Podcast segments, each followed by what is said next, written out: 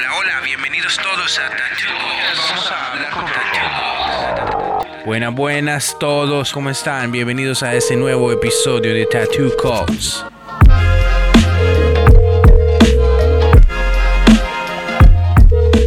Aló. ¿Qué más, parcero? ¿Bien o qué? Bien, perrito. Primero que todo, bienvenido al podcast. No sé si ya nos haya escuchado, pero básicamente la idea es hablar un rato de, de cosas que vayan saliendo sobre que tengan que ver con el tatuaje. Por ahora, empecemos con cuéntenos a todos un poco de John Alex Cruz. Eh, pues nada, yo soy un artista que lleva más o menos unos 17 años en la industria. Siempre me, me ha gustado como el tema de lo que tiene que ver con el realismo o realismo sombras, como que me apasiona más las piezas en color por el grado de complejidad que tiene. Cuando yo inicié, para los años que yo empecé, estaba muy de moda, era lo que eran los tribales, lo que eran letras chinas, que pues aunque nadie sabía qué decía, todo el mundo creía que era el nombre de ellos.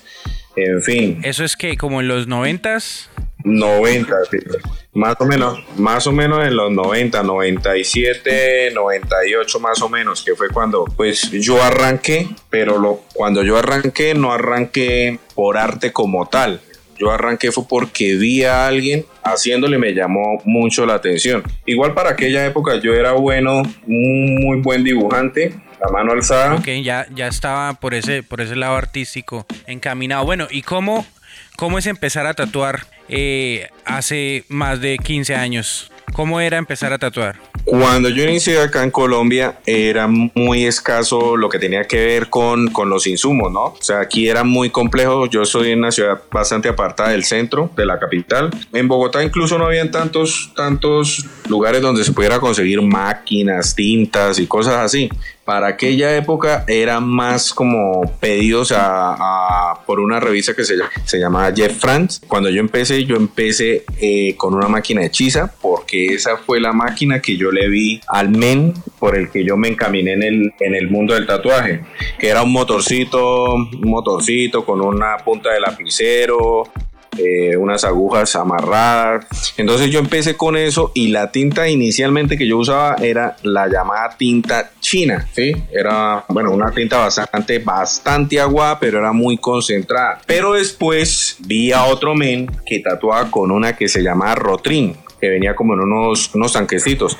Eran tintas que se usaban para estilógrafo, para recargarlos. Y ya empecé con ese. Yo eh, no tenía caps, entonces yo le sacaba las pastillas a mi mamá y las, las, las sacaba, las botaba y en esos en esos huequitos donde van las pastillas era donde echaba las tintas.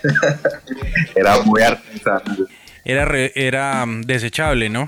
Nadie puede decir lo contrario. Sí, era bien desechable. Eso sí, cuando me quedaba sin pastillas, incluso yo, yo desde un principio manejaba como un, como un, como un algo de, de, de bioseguridad, ¿no? Porque cada tatuaje yo compraba un lapicero, porque los lapiceros no se podían esterilizar. Entonces yo compraba un lapicero y, y, bueno, agujas nuevas y simplemente yo le colocaba el lapicero al motor con las agujas nuevas que iban amarradas como un, como un alambre con un resorte que era el que hacía rebotar las agujas y, y lo de las cintas siempre pues se botaba todo con, con, con los empaques de las pastillas. Nada que ver con la actualidad, ¿no? Nada que ver, pero en aquellas épocas, bueno, las enfermedades siempre han existido, ¿no? En aquellas épocas esto, el tatuaje era más, más como por, por, yo me tatué que por una moda como ahora, ¿no? Que es, que es más estético, que la gente lo ve como un lujo, como un, como, como un accesorio. ¿Cómo era la técnica? O sea, no había diferentes tamaños de agujas y eso. Entonces, ¿usted cómo, cómo hacía una, una línea delgada y cómo hacía una línea gruesa? ¿Era dele más duro? No, era péguese a la línea que ya hizo y remarque y remarque y remarque. O sea, por eso es que si, si, al, si las personas revisan un tatuaje de aquellas épocas, lo van a ver queloide, porque en, aquella, en aquel momento el maltrato de la piel era muy fuerte. O sea, nadie, o sea, no, no se medía como, como eso. Pero hablándolo desde el punto de vista artesanal, incluso estudios de tatuajes, o sea, artistas que habían para la época que tenían su máquina eh, de bobina, la máquina de bobina común y corriente de aquellas épocas, incluso esa gente también generaba queloides. Yo creo que sí, la técnica no se había todavía desarrollado, no se había estudiado lo suficiente. No, porque incluso yo tengo eh, conocidos que fueron los que iniciaron acá con eso y ellos tienen tatuajes que a la fecha yo he visto y son tatuajes de aquellas épocas donde eran, o sea, eran queloides. Y el queloide se produce por eso, por el maltrato de la piel. Entonces, iba a hacer una línea. Por lo general, yo, esas agujas se llaman de mostacilla, son unas agujas demasiado delgadas. Y yo amarraba dos siempre eran dos, dos amarraditas, bien pegaditas. ¿Con qué se amarraban? ¿Con un alambrito o con qué? No, con hilo, con hilo. O sea, yo, yo tenía un, por dentro era como un alambrito donde yo los amarraba y con hilo los aseguraba bien y ese alambre iba pegado a un resorte que iba a otro alambre que llegaba al motor. O sea, era bien artesanal, pero tenía como un rebote. O sea que si yo hacía un tribal de una dimensión, póngale 15 por 15, pero grueso, o sea, grande en la espalda, era con dos agujitas, guau. O sea, póngase a analizar la cantidad de tiempo y de maltrato, de sangre y de tinta que, que, que había en, ese momento. Sí, era más, pero pues como, como para esa época era tan normal, entonces uno, uno, uno le hacía, ¿no? O sea, normalito. Era más el afán de llenar el, los espacios que el cómo. que ni, que ni el resultado final como tal o sea que bueno em, empezó tatuando que en la casa iba a la casa de los amigos. Casi siempre era en mi casa yo citaba a la gente y ellos llegaban allá y incluso los vecinos me echaban la policía porque yo escuchaba rockcito a bastante volumen y, y pues llegaba gente allá y, y, eso y los vecinos creían que era que yo tenía me dicho allá el era satánico, no, era satánico, ¿sí? O sea, no, ni siquiera drogadito, que yo era, que teníamos una secta satánica, porque yo hacía tatuajes y escuchaba musiquita. Y el rocito que estamos hablando, estamos hablando de aquella época, era, era, esto, ¿cómo se llama? Nirvana, era un poquito de como Aerosmith, o sea, eran cosas como más bien tenue, ¿no? ¿no? Tampoco un metal así pesado, como un rockcito suave. Pero la gente, parce, yo tenía una vecina que de esas vecinas de para la Rosa de Guadalupe, unas vecinas trágicas, ¿no? O sea, nunca tampoco me había hecho, o sea, me había puesto a analizar de que realmente siempre fue en mi casa. Yo casi nunca, o sea, por mucho, yo creo que unas cinco o seis personas que fui a la casa y eso que fueron parceros míos. Pero siempre fue, fue en la casa, en mi casa. Bueno, ¿y qué lo, qué lo motivó a, a, decir, bueno, esta vaina está, está como que en serio, necesito empezar a trabajar en una tienda? ¿Si había estudios en esa época? Sí, sí había, había, había uno acá. Había uno acá que se, se llamaba NTV. Ok. ¿Y qué, ¿Y qué, lo eh, motivó para decir, bueno, necesito trabajar allá? Quería como, como no sé, hacerlo un poco más profesional, ¿cierto? Yo hacía tatuajes, sí, hacía tatuajes y yo, digamos, esa, terminé el bachillerato y, pasé a la universidad y yo seguía haciendo tatuajes, pero mis tatuajes siempre, como nunca se, para aquella época no se veía tanto, no era una moda, no era así un consumo tan fuerte como ahora, entonces yo pues nunca me dediqué al tatuaje de, de lleno, yo fui a la universidad, rumbié, esto y hacía tatuajes, pero los tatuajes míos siempre fueron muy básicos, siempre, siempre, siempre fueron muy básicos, ¿sí? Pero para el año 2000, digamos que yo estuve estudiando unos dos años, yo seguía con el cuento de la máquina hechiza, ¿sí? Y para esa época pues ya se, ya había más, ya había más, más tiendas en Bogotá, ¿sí? Donde se veía que se vendía más insumos. Yo hacía, eh, digamos, como rosas tradicionales, como dagas, me pedían bastante dagas. O sea, me pedían cositas tradicionales, mucho nombre, mucho tribal y bastante maorí. Para cuando yo cambié las máquinas empecé a darme cuenta yo solito de que tenía que tener más cuidado con la profundidad, la fuerza, todo eso para evitar el queloide. Entonces yo solito como que fui avanzando en eso. O sea, todo ese, todo ese tiempo estuve yo, yo trabajé en empresas y yo los domingos y sábados hacía tatuajes acá.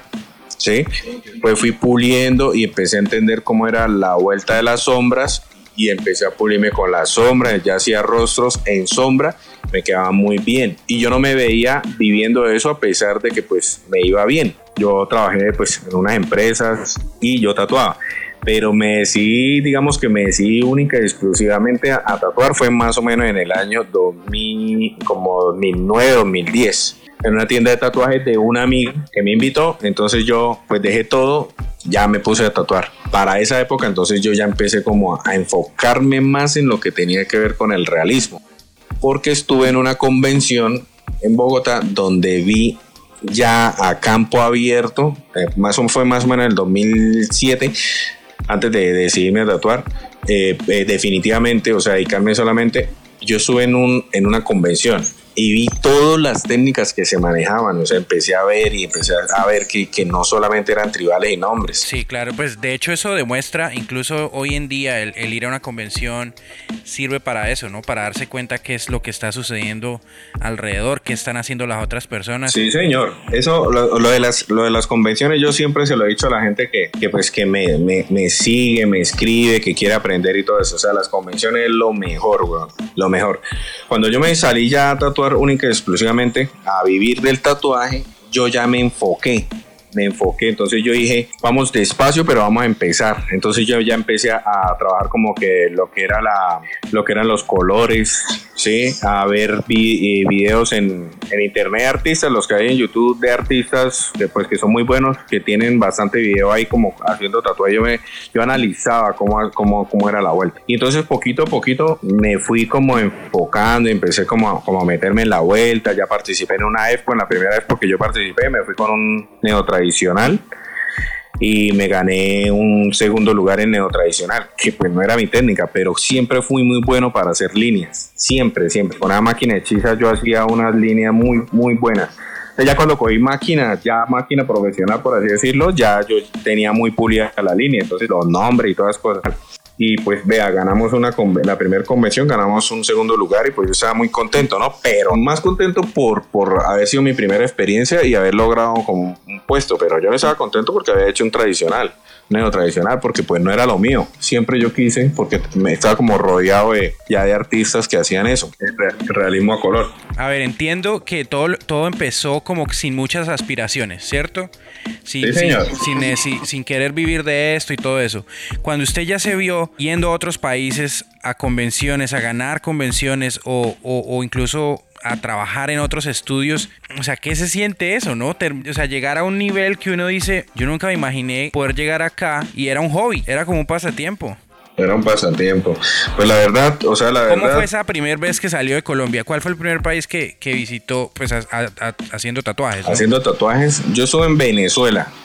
Eso en, eso en Venezuela, en una convención en Venezuela eso fue como en, en el año 2011. Ah, bueno, cabe aclarar, yo trabajé en el estudio un solo año y mientras estuve en ese estudio yo me dediqué única y exclusivamente a saber cómo era el, el, proceso de manejar una tienda de tatuajes, que si yo tenía artistas, cuánto era el porcentaje. Y me iba muy bien, porque yo pasé de trabajar, yo trabajaba en una estación de servicio de gasolina, ¿no? Y pasé, digamos, de ganarme, póngale que 300 dólares mensuales a ganarme los mismos 300 dólares a la semana en la tienda de tatuajes. Claro. y dejando el porcentaje del 50, ¿no? Sí, sí, sí. Yo dije, coño, no, acá esto, o sea, esto está buenísimo, pero yo lo veía, o sea, en ese momento yo estaba contento por lo económico, ¿sí? Pero yo trabajaba para la tienda de, de, la hermana de dos de los artistas, de dos artistas muy posesionados en el, en el, a nivel mundial, weón, que son amigos míos de la infancia, pero ellos ya están, o sea, en la élite del tatuaje, son muy conocidos. Entonces, cuando yo, cuando yo entré a trabajar con ellos y yo veía lo que ellos hacían, entonces yo dije, yo quiero, yo quiero, o sea, yo quiero hacer lo mismo o mejor. Y decía cómo lo hizo, cómo lo hicieron. Empecé a ver videos, fotos de artistas y yo hacía Zoom y miraba y yo decía, pero ¿cómo le ponen eso? ¿Cómo le ponen aquello? Y empecé a practicar en, mis primos. Yo tengo un primo que era menor de edad, en, en, ese año tenía como unos 14 años y es blanco.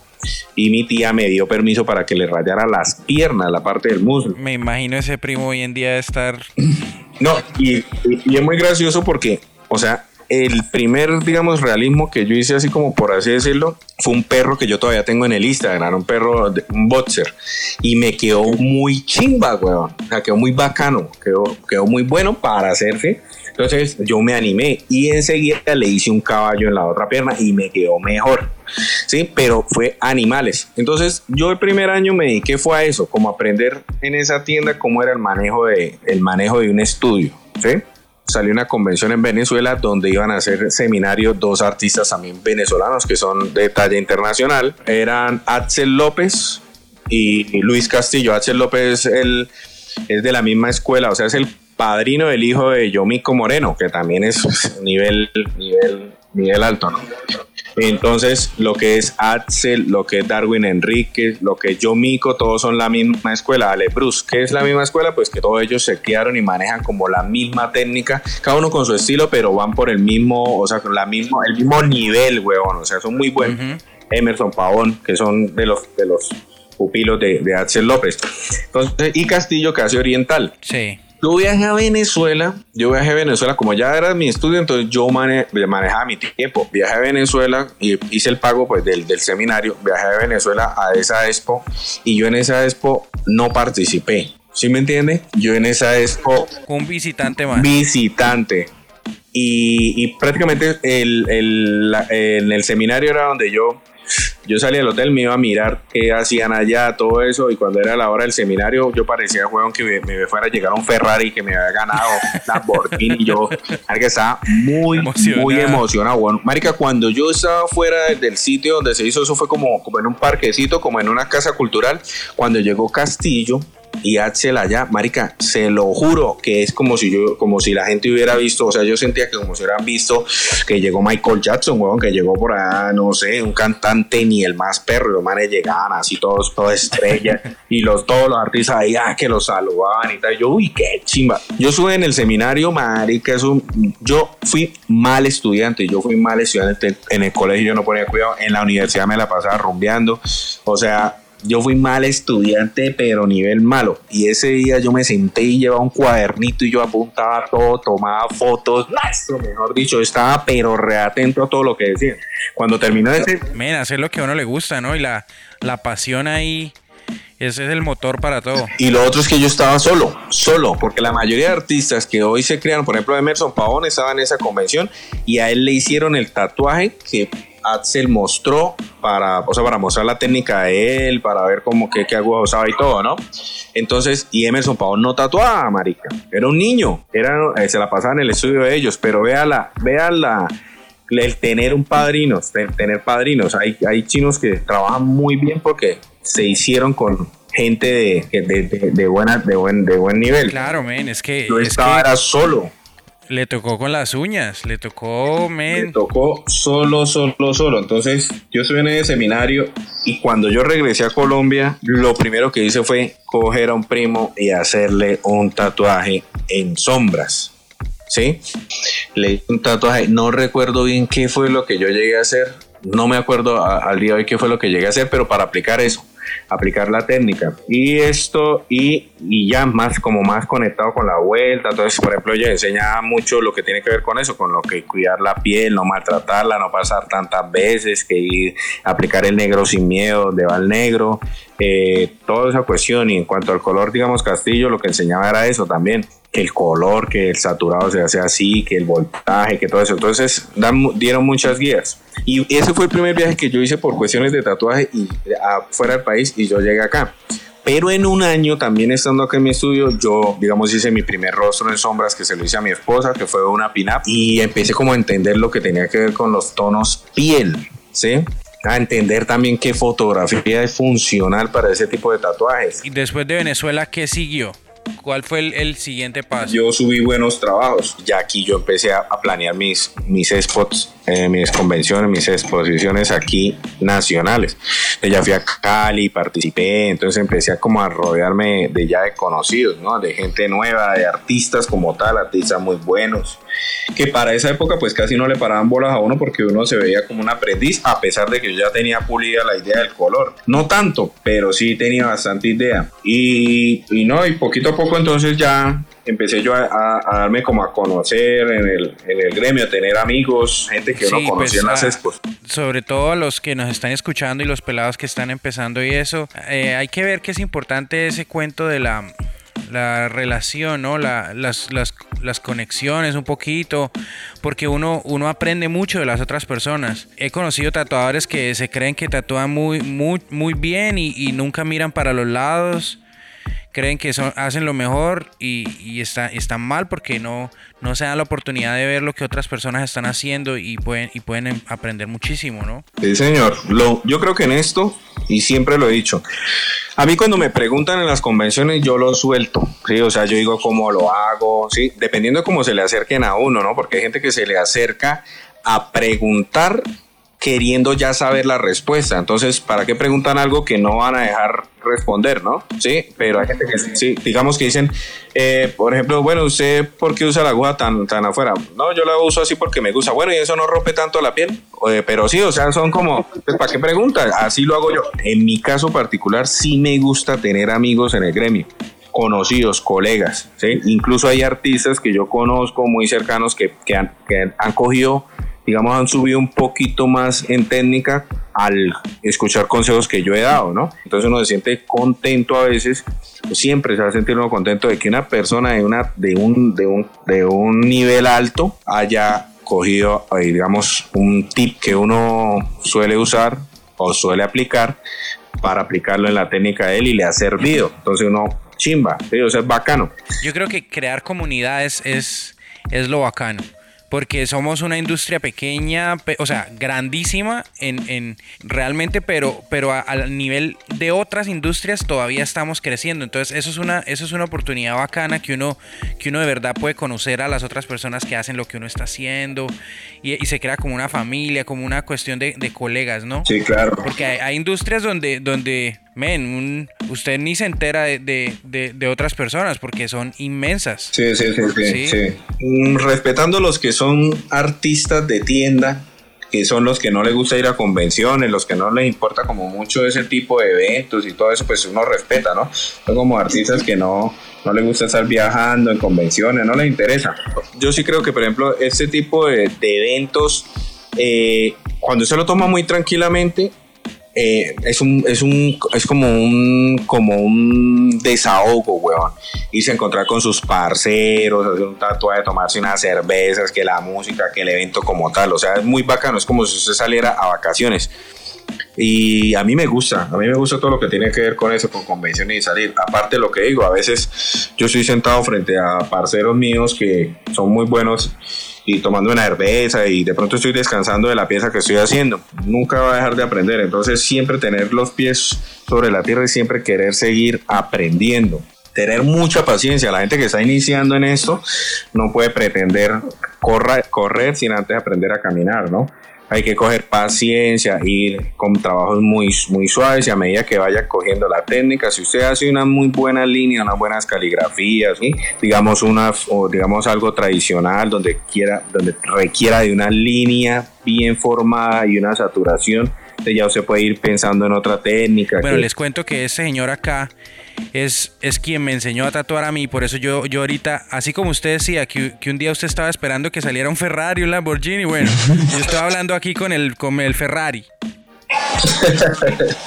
me acuerdo mucho que usted una vez me dijo, usted me dijo, me, si usted hace un, un, infinito o lo que sea, pues tiene que hacerlo perfecto. Y yo todos los días me acuerdo de eso, porque es muy fácil uno estar trabajando en una tienda y, hace tatuajes grandes y cuando le llega un tatuajito pequeño uno, uno, como que no, no tiene ganas de hacerlo. Exactamente. Y, lo hace por salir del paso y, eso está mal. Sí, sí, sí. Desde lo más mínimo, desde el, tatuaje que uno menos quiere hacer, en una piel, en un lugar horrible, en una piel mala, hay que tratar de hacerlo lo mejor posible. Y yo me acuerdo de eso todos, todos los días, man.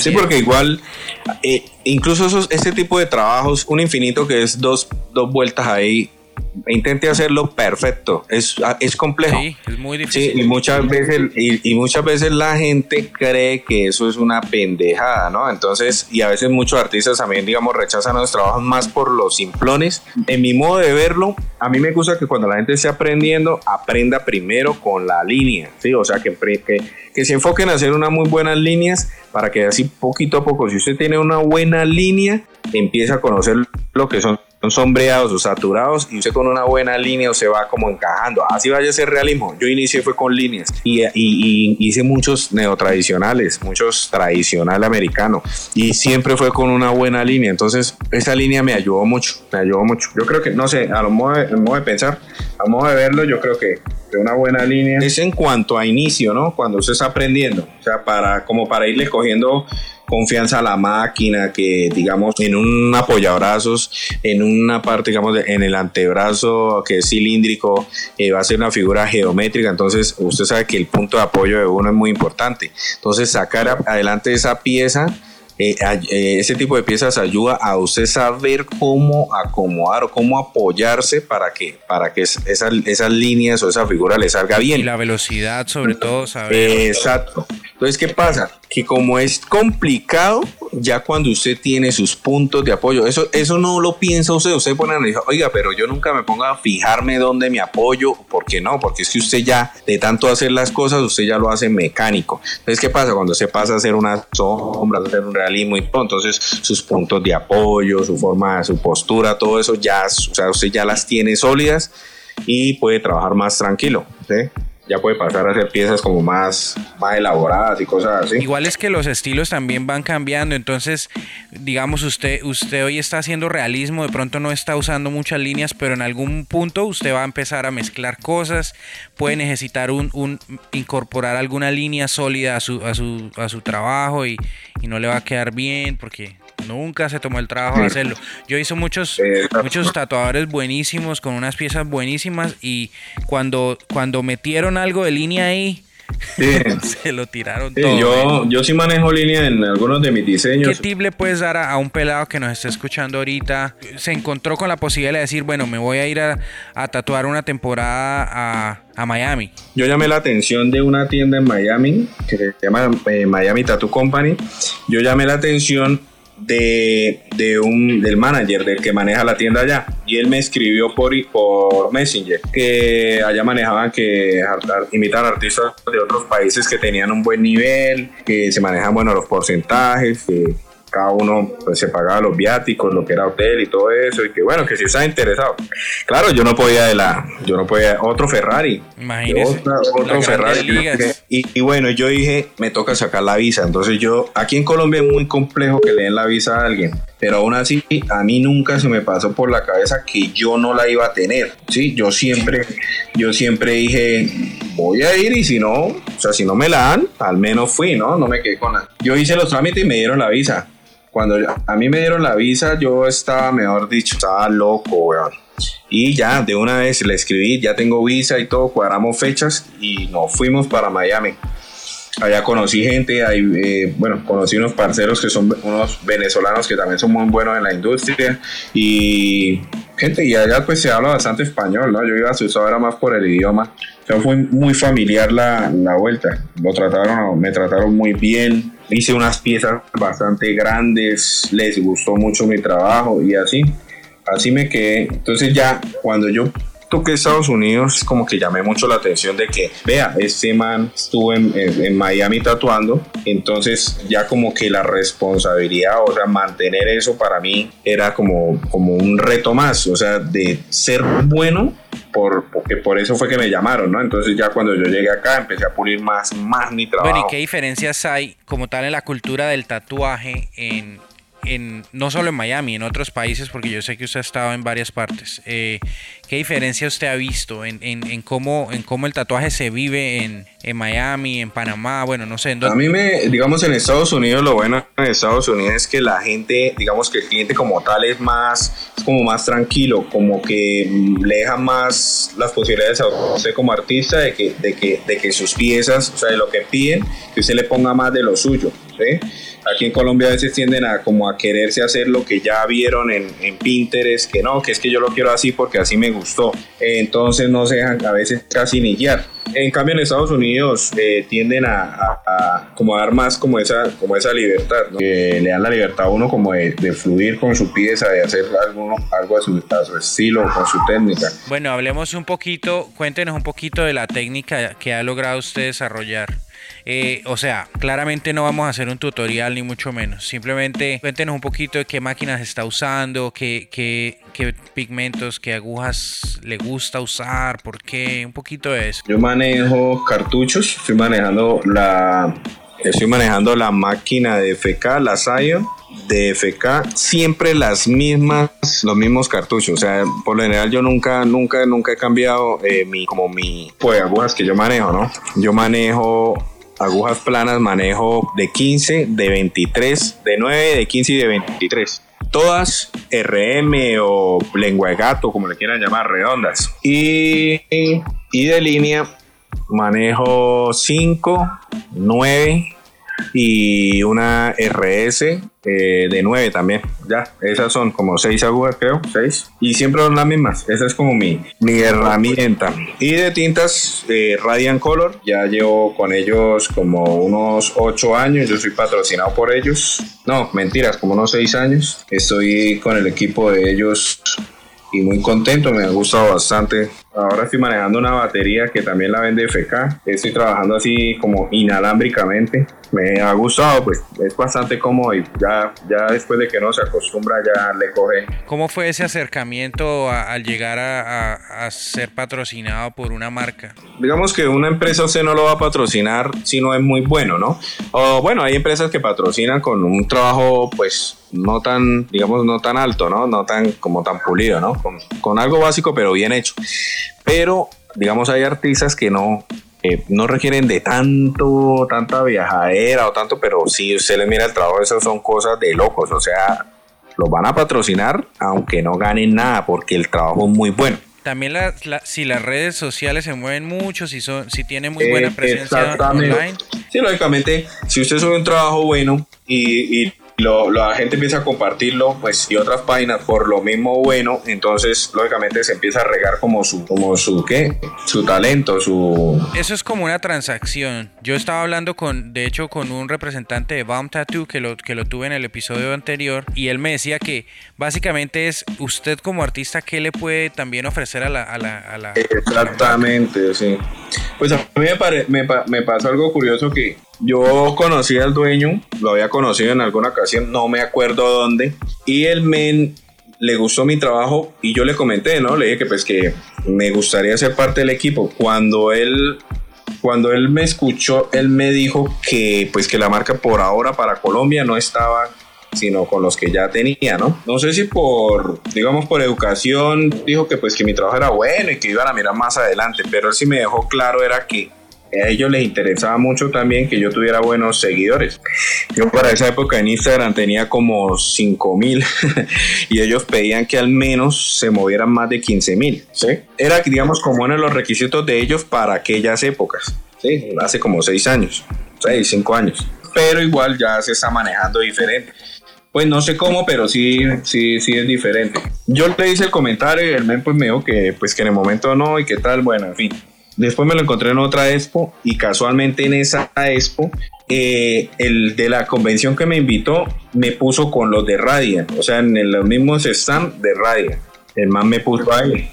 Entonces, pues el dueño de la marca me vio ahí y pues le pareció bacano. O sea, dijo, ah, bienvenido, qué chévere, qué tal, que no es que, o sea, el man es una persona muy, muy amable, muy educada y me permitió estar con ellos en el mismo, en un stand que era como bueno, eran como cuatro pegados, habíamos como ocho artistas. Entonces, pues bacano, yo estuve ahí, estuve con ellos y en esa convención yo me gané el segundo lugar en, en retrato color y a él le gustó mucho.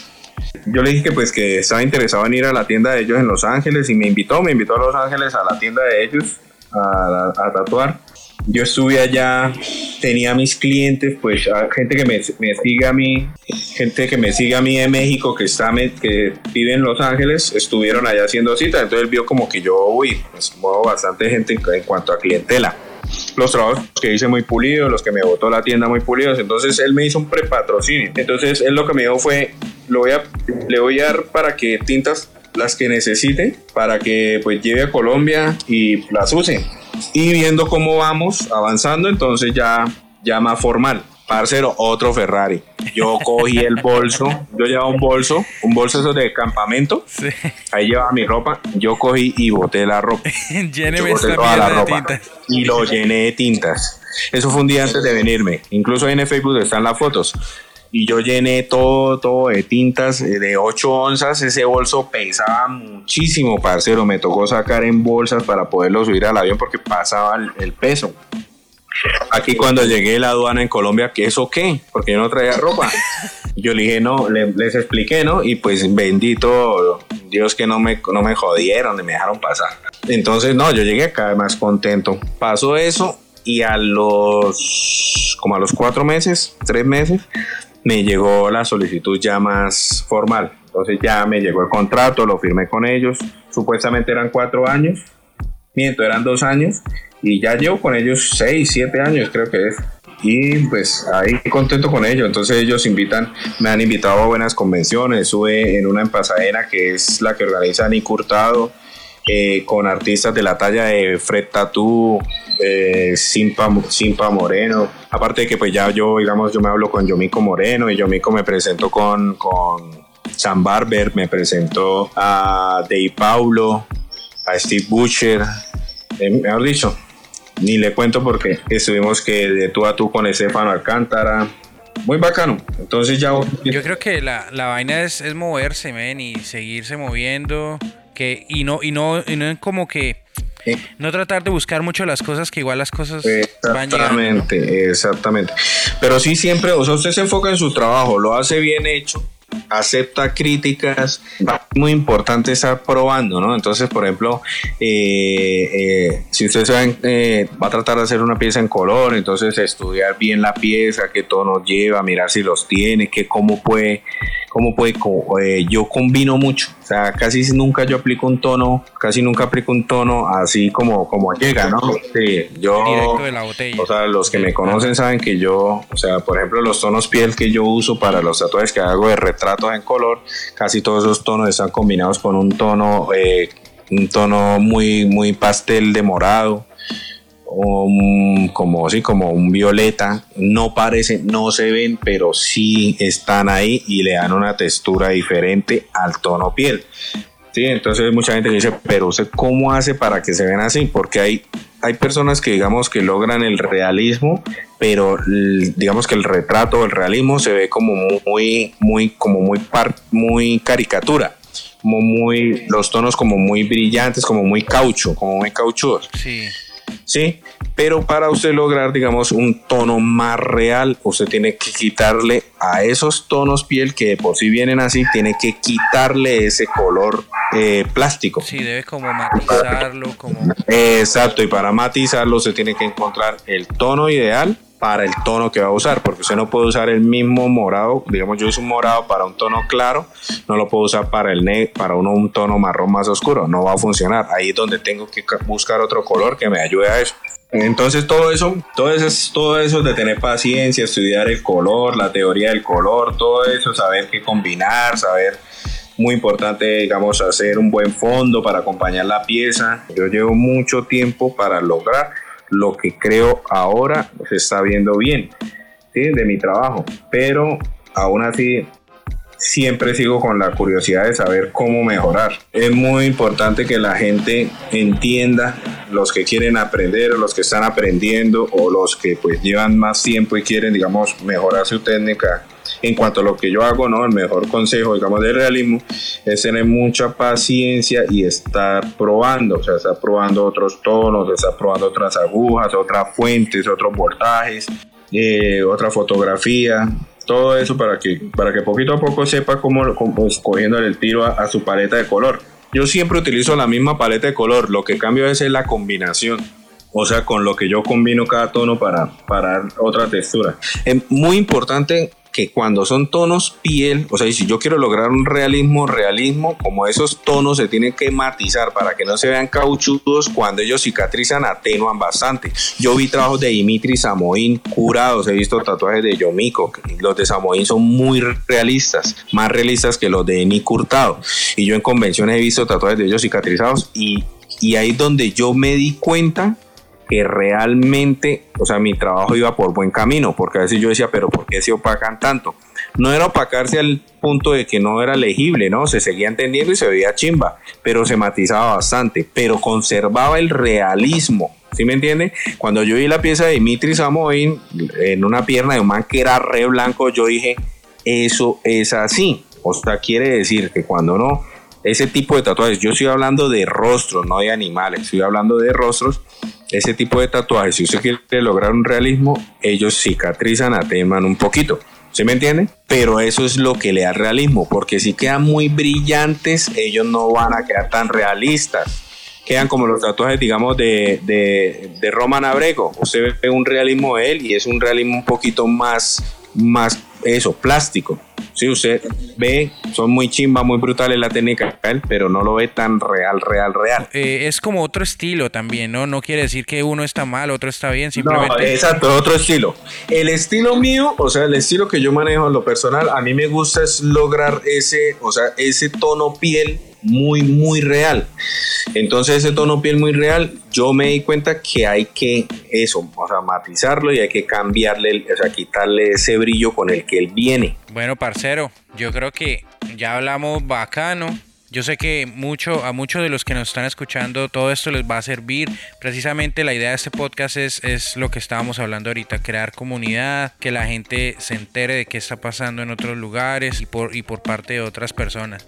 Y pues qué mejor invitado pues que John Alex Cruz, este man que es un monstruo. Eso sabe que yo lo admiro mucho, man. Y pues gracias por estar acá. Gracias por la invitación y pues a la gente, ¿no? A los, a los artistas que ya pues llevan tiempo, pues conservar mucho lo que tienen tiene que ver con la humildad y querer seguir aprendiendo. Y los que están aprendiendo, pues paciencia. Ahorita se pueden hacer de buenos equipos. Le facilita mucho la vida. Comprar buenas máquinas, buenas aguas y eso ayuda mucho. O sea, se salta usted gran parte, digamos, de, la, de la travesía o lo, lo, complejo de tatuar, ¿no? Porque, pues, como le digo, los que empezamos hace años fue más difícil y nos tocó volver a aprender, como quien dice, cada vez que cogíamos una máquina nueva, ¿no? De nuevo, muchas gracias por acompañarnos. A todos los que nos están escuchando, recordarles, ya saben, suscribirse, like, compartan todo ese rollo